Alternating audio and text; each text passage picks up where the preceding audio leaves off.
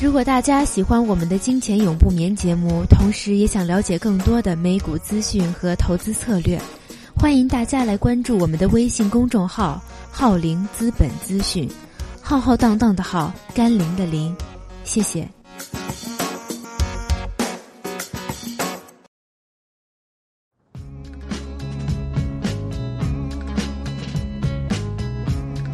解读最新北美财经。感受美股交易魅力，金钱永不眠。台长，Herman。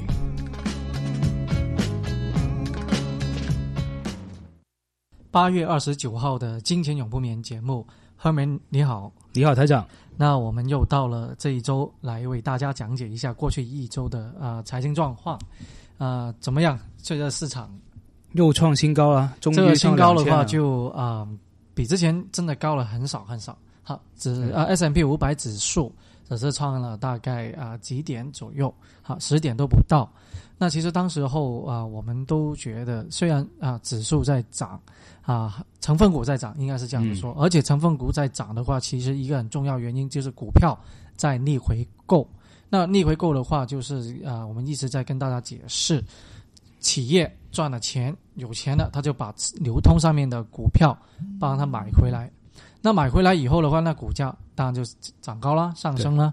那其实有当然有几个好处了。第一个的话，它啊有些如果企业不是太大的话，如果他手头上有太多现金，那很多他有一种说法会成为一个被收购的目标。那等一下我们会说一下，我们其中啊在加拿大一个非常出名的一个餐厅也是被收购了啊。那如果企业有钱，传啊如果他不把钱。划去等于你的钱包嘛，对吧？嗯，对，多了钱，人家就看到是不是成为一把整个钱包又偷走了，因为他就买走，等于说贼啊或者其他。你去买一个，你去买一个 LV 或者买一个 Coach 钱包，里面竟然还有现金，那个钱包一百块钱里面还有五十块钱现金，那是不是很划算？那大家当然就把你的钱包整个给买下来了嘛。因因为他们啊，通过其实还有一个原因就是啊，税务的关系了。因为在北美的话，分啊通常分两种税制嘛，一种叫做增值所达的一个税，一个是分红的一个税。那如果你作为一个投资者，如果是一个你买了一个公司的股票，它以分红的形式派给你，你打的那个税是相对高一点点。嗯啊，当然这个也看你自己的个人收入来定了哈。那通常来说的话，都要高一相对来说高一点点。但是如果啊，你他把啊企业有了钱，他不是分红给你，他是把利为扣，那你的股票价格就涨高了。所以说账面上你是涨了钱，就算你把股票卖掉，你卖掉的时候的那个我们就叫做增值税。那增值的那个税，因为只要百分之五十拿出来就好了，就是说你赚了一百块，其实只是五十块当做你的收入。而且如果你不卖的话，你可以一直账面上增值。比如说美国，因为很多投资者都是用那个叫 Four One K，是不是四零一 K？是做他们的退休退休金嘛，用来买公司的股票。那如果股票是，比如说苹果公司股票增值了，但如果它不卖掉的话，哎，它其实退休金是越来越多啊。所以，所以如果公司盈利回扣的话，对 shareholder 投资者来说是有好处的。所以去年美股有百分之超过二十五的增长，其实就是对今年这个整个经济或者整个企业的盈利状况是做了一个很好的演绎啊，因为企业好了，企啊。应该我们都说股票是在啊整个经济走前半年左右吧，嗯，啊到九个月，啊那到今年的时候啊已经反映了去年的那个走势，股票走势。那企业而且有了钱呢，就做逆逆回扣也好，啊或者作为分红都好。但其实从另一种说法就看，其实企业并没有一个很好的啊企业发展或者企业投资，因为如果你的有很好的资本开支，好譬如说像啊我们等一下说的。Burger King，他买了这个 Tim Hortons，啊，那代表了他有个好的投资啊，他就那个现金就不会派给投资者，就拿去做另外的一些企业的啊扩展。那当然，这种扩展的话有分啊，我们所谓的啊纵向或者横向啊。那其实他这种的话就是一个横向的发展啊，因为跟他的算是啊一个。我们所谓的竞争者关系吧，因为都是呃快餐业，快餐业啊，当时当然定位不同了，一个是主打咖啡，一个是主打汉堡包。汉堡包哈，嗯，那其实的话，我们还有另外一个看啊，要看的留意的就是我们所谓一直在在强调，就是债券。啊，美国的国债已经创了更低了，在二点三三哦，哇，已经跌到二点三三。那这个利率的下跌，代表了很多的资金流入美国的国债啊，不单只是美国，而且还有德国。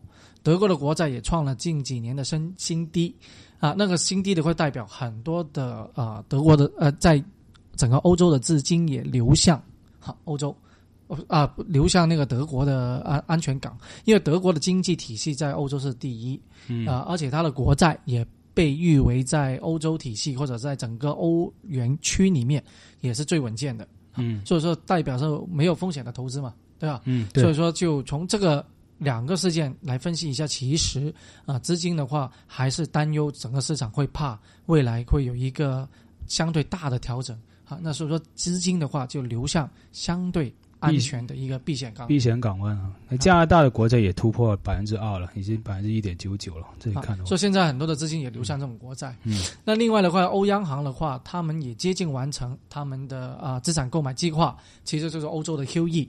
那他们的做法在印钞票啊，肯肯定他们想推动经济啊，因为利率低的话，那也也呃刺激一下那种企业在贷款啊，啊也降低一些营营运的成本。那欧罗的汇率肯定会下跌，那美元也会上涨。但如果美元上涨的话，也加上美国国债的你整个国债的那个回报率的下跌的话啊，所以说很多的资产流向美国啊，而且流向这些啊避风港啊，对于股市来说不是一个正面的消息。对，说明钱不是流进在股市里面，流到别的地方去。在一般在看的话，其实啊，目前就是做一下所谓的对冲。嗯啊，那对冲的办法，我们之前也有跟大家分享，就关于在期权啊，或者在期货方面可以做一些啊对冲，例如说做买一些 put 啦，啊，因为在期货方面的话，现在除了有很多的我们所谓的空仓已经开了，开了空，开空仓就做空，做空是指数的，做空 S M P 五百，而且还有另外一个是想不到的是黄金。哦，开始做空黄金了。好，还有很多人开始做空黄金。其实黄金的话，应该在股票市场出现不稳定的因素的时候，应该是要上涨嘛。对啊。但确实，恰恰相反，现在目前做了，就是对黄金可能有一个看的一个比较淡。短期来说啊，不是长期。短期他们开了空啊仓的话，都是在啊今年十二月啊，或者今年一月是大概是多少价位？十一月左右。那今天的啊金价的话，大概是一千三百一盎司。啊，但开的话，大家在开十二月或者十一月的那些期货都开空仓的，哦啊，所以说目前就有一个走势的话，就有可能出现状况。如果啊，它的那个支持位在一千两百，跌破一千两百的话，有可能就会创一个新低。嗯，好啊，目前我们也拭拭目以待。不过今年的其实金矿公司其实赚了不少钱。今年的话，金矿有些 Gold Mining Company 因为去年跌了很厉害嘛。所以今年都有个有个反弹，然后大概都有百分之十几的这个回报率在这里，所以所以说到这个情况下，金矿公司可能也会要开始对冲他们自己未来的风险，那可能也去开空仓来对冲黄金的下跌，也也很正常。因为今年也赚够钱了嘛，可以去对冲一下，保护一下自己的利益嘛。所以现在这么多空仓的话，就但但是这个仓口啊，不单只是本地加拿大啊，还是啊，还有在美国，整个北美都有这种状况出现。那这样子出现的话，其实呃，很多的投机者吧，都在做一个呃，开一个赌盘，要赌哈黄金在未来几个月啊两三个月会有一个比较大波幅的一个下跌。啊，那我们就啊拭目以待，因为目前的话就是看唯一战争方面有没有一些啊特别的会影响到整个局势吧。啊，那当然如果有战争的话，黄金就应该不会跌的。对啊，大家的话投资投机者就马上会啊，我们说减仓哈，变成做做长仓的了哈。嗯，OK，那我们回到这一周的一个主题，就是企业如果赚了钱会有些什么做法？嗯，那我们前几期节目就介绍了。可以一个逆回购，好，企业的话就把自己的股票买回来。那这一期也是说收购合并啊这一个事件。今年的收购合并的话，其实是创了零七年金融海啸以来的新高，创新高啊。所以说很多的企业都在在收购还有合并。或者后面你先说一下那个呃，在中国啊，现在阿里巴巴也好，京东也好，有一新的挑战啊。对，就是一个开了一个新的电商，那来头是谁呢？很奇怪啊，有一点也不说很奇怪啊。呃，是大连万达的王健林，然后他最近跟腾讯还有跟百度一起开了一个叫大连呃叫万达电商啊，万达电商，它名字叫什么？他还没有公布出来。他据说他注册一个很酷的名字呢，现在还没有公布。然后大连万达控股好像百分之七十，然后腾讯跟百度各自控百分之十五，这很明显就是一个这种叫线下，因为大连万达的大连就万达商城可以说是全中国很数一数二的一个线下零售商了。他们在他们是开实体店，然后各种零售零售店在里面。呃，但是现在全世界不光是中国，连美国也是。啊，因为过去是中国电商很厉害，大家都知道了。阿里巴巴的营营的营销那个盈就盈利是全世界几乎最高的一个电商，然后准备在它也有准备在美国上市。那在传统零售行业在中国被电商挑战，大家是有目共睹了。大家现在都用阿里巴巴用手机来上网来买东西下单，都会比你去买去逛街要方便很多。但在美国，其实它以前还不是，美国还是以处于一种。大的购物中心、大的 shopping mall 这种文化在里面，大家在圣诞节期间还是会在 Black Friday 啊什么，还是会开车去那种大的购物中心买东西，排队啊，那种有这种气氛啊，他们才觉得这才是过节。但是现在开始很过很明显，过去这一年那些嗯商业地产、零售地产那个那个同店销售啊，还有各方面也受到很明显的一个挑战啊。其实我仔细看了一下，不知道你没有仔细看。你去 shopping mall 逛街的时候，有没有发现？其实有没有想过，什么行业会在未来几年真的会受电商的影响？你觉得？不是未来了，其实已现在已经是啊。因为零售行业的话，股份我们呃接触的很多手头上面的一些投资组合，其实已经大大的减轻了零售股份的一个持有量啊。因为零售股份。啊，譬如说，大家啊，我拿一个例子吧，Coach 啊，Coach 就是美国的啊比较高端一点点的品牌，对啊，那它的零售的话，其实受了很大的一个冲击的，因为首先它的那种包包也好啊，它的一些嗯其他的一些商品，比如男装也好，女装都好。它是一个相对高端，但也没有去到像爱马仕或者 L 啊或者其他一些 LV 啊，其他一些。它应该是一线品牌的底端啊，所以说很多是可以通过网络上面来购买的。对对，而且它是很多货源的。嗯，它没有像呃爱马仕，你卖一个包可能是手工啊，而且你要等多久多久，它没有的。啊，所以那种的话冲击是很大。对啊，但是你也不能够否定它的存在的价值，因为这种可能我个人就觉得。零售行业或者这一种零售的商铺，在未来不是一个消费行业，但是是一个娱乐。对，你去，你这是用来去逛街的。对，因为其实很大部分人的消费，尤其是女性的消费啊，在一个 shopping mall 的消费，你会发现，其实女性的消费习惯不是不是在重结果，而是重那个过程啊。那不很多女生买衣服回家，一个衣柜都是衣服，觉得哎呀，我还是没有衣服穿啊，然后要去买啊。后来有些东西她买回来，其实她再也不会用了。你不知道有没有见过这种情况？因为他们很注重，其实是那个买的东西那个过程。他买的过程买完了，其实他整个这个目的已经达成了，他满足感已经达到了，所以东西不会用。所以其实如果是传统零售商的话，你真的要做生意，其实要做的是买了过程的生意，而不是说买那个东西的生意。如果只是卖的只是一个东西的功能的话，那很多东西如果没有可比性的，那很多东西网上就能买了。比如说买一个呃电器，或者买一个杯子，或者。啊，买一个水壶是吧？这些东西，甚至买个手机，网上如果大家都知道，电都可以在网上买了。但如果你买个衣服，一定要试，一定要戴，然后感觉，然后买一个，甚至买一个钻戒，买一个手表，买一个首饰，你都要试过，然后有这种感觉，有一种成就感了。那这样的话，这种行业我觉得能够生存。那因为这个零售行业受传统啊电商的一个冲击的话，在其实，在对冲基金里面有一种策略，因为有种策略叫做 long short，长短仓。什么叫长短仓？就是说你买一类的股票在涨，同时同时你啊看跌或者做空另外一批股票。那有一种的对冲策略的话，就是你在买这一种电子商务，同时在买跌这个零售行业。嗯啊。这这一个策略或者这一种的对冲基金啊，在过去几年的表现是非常好哦，是吧？又回来了，嗯，好，所以说你看，呃，刚才我提到了 Coach 也好，或者其他零售的啊、其他行业，比如说 Target 啊，北美嗯的最大、对其中一个零售行业 Sears 嗯这种公司的话，大的这种百货公司的话，业绩都很惨啊，很惨。对，啊，Walmart 其实也差不多。开始对，好。我们也开自己在网 Walmart 店，就好一点点，因为 Walmart 你有买很多是日常的必需品，啊。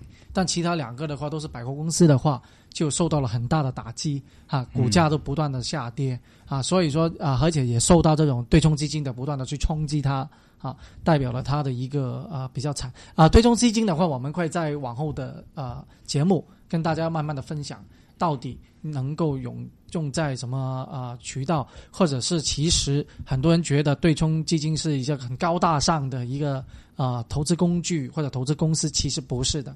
只要市场允许的话，你自己也可以建立自己的对冲基金。其实大家可以这样理解，对冲基金就是一个比较灵活的基金，因为一般传统基金是很多限制的，比如说有一些你只能卖成分股，你只能买 S M P 五百那种大的股票，或者不不能不能做对冲，不能做 short，或者不能用金融衍生品，都有限制。但对冲基金什么都能做，它所以它就叫对冲基金。其实有时候不对冲，它有时候用杠杆、杠杆做的很厉害啊。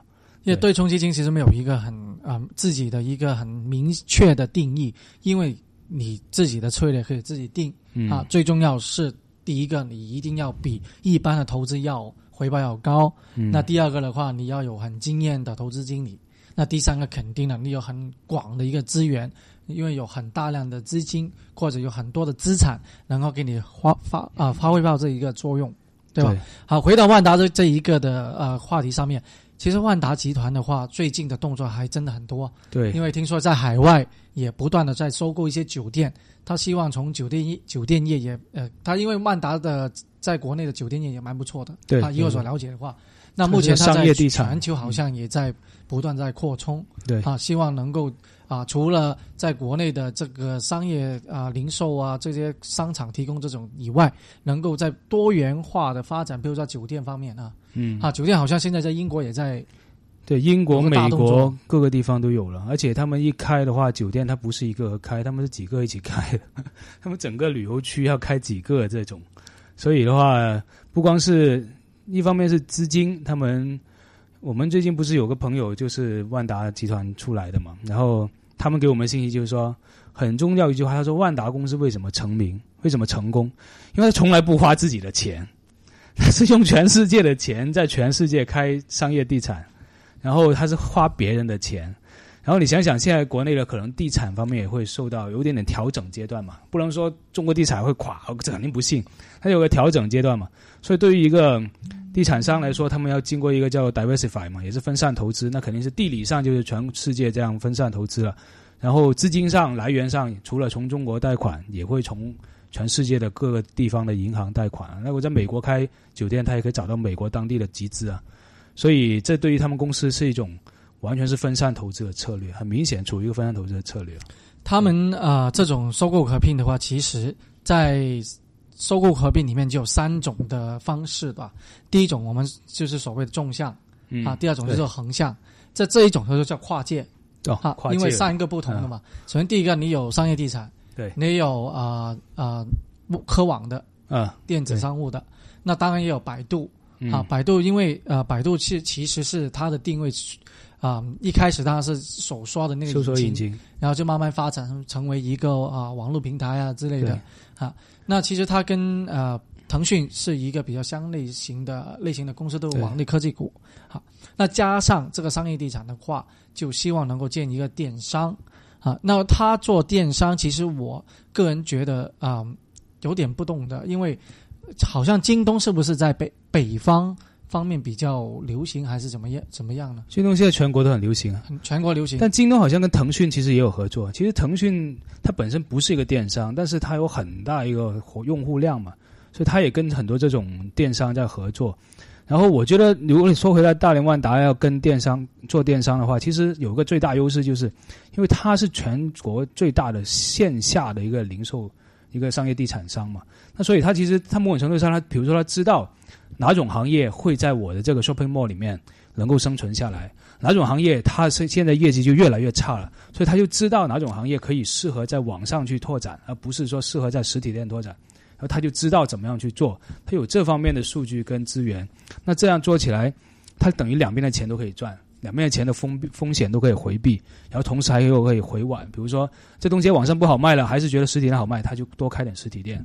然后这东西在实体店不好卖了，还是推到网上卖，他干脆就这个 shopping mall 里面这种店就越来越少，越来越少，就到实体店、到网上店去卖，所以它有这个优势在里面。加上百度是中国最大的搜索引擎，它同时是一个搜索网，就是一个网上广告的一个定价权的一个公司。然后腾讯刚才不用说了，还有像微博啊、QQ 啊，都是很大用户量。微信对它可以推送出去所有各种的这种方、各种新闻啊、各种销售。模式，所以的确的确是强强联合。嗯，那我们的节目是讲北美财经的，那为什么也要提到啊？像百啊这一这事件呢？其实他们啊合组重组一个新的公司，可能第一步，那以后上市肯定。必不可少，有必不可免。那它上市的话，因为为什么万达还不上市？其中我觉得，当然万达其实已经有些空借一些空壳公司在香港已经上市。对，那其实它这一次的动作啊，跟百度和腾讯合作以后，这个电商以后也会走上上市这一条路，很有可能。那上市走一条路的话，我们预测只有两个地方它可以选择。他会选择，应该说，第一个就肯定是香港。对。那第二个的话，就是在北美了。嗯。好，那如果他来到北美，像京东，京东过去这几个月，呃，股价做的不错。我都说了，这个都是中国买家在炒作。对。但无论怎么样，作为一个投资者，股票涨就是一个好事。嗯。OK，那我们第二届回来就跟大家介绍另外一种合并模式，是横向的。嗯。好，不是跨界，是横向。OK。好。好。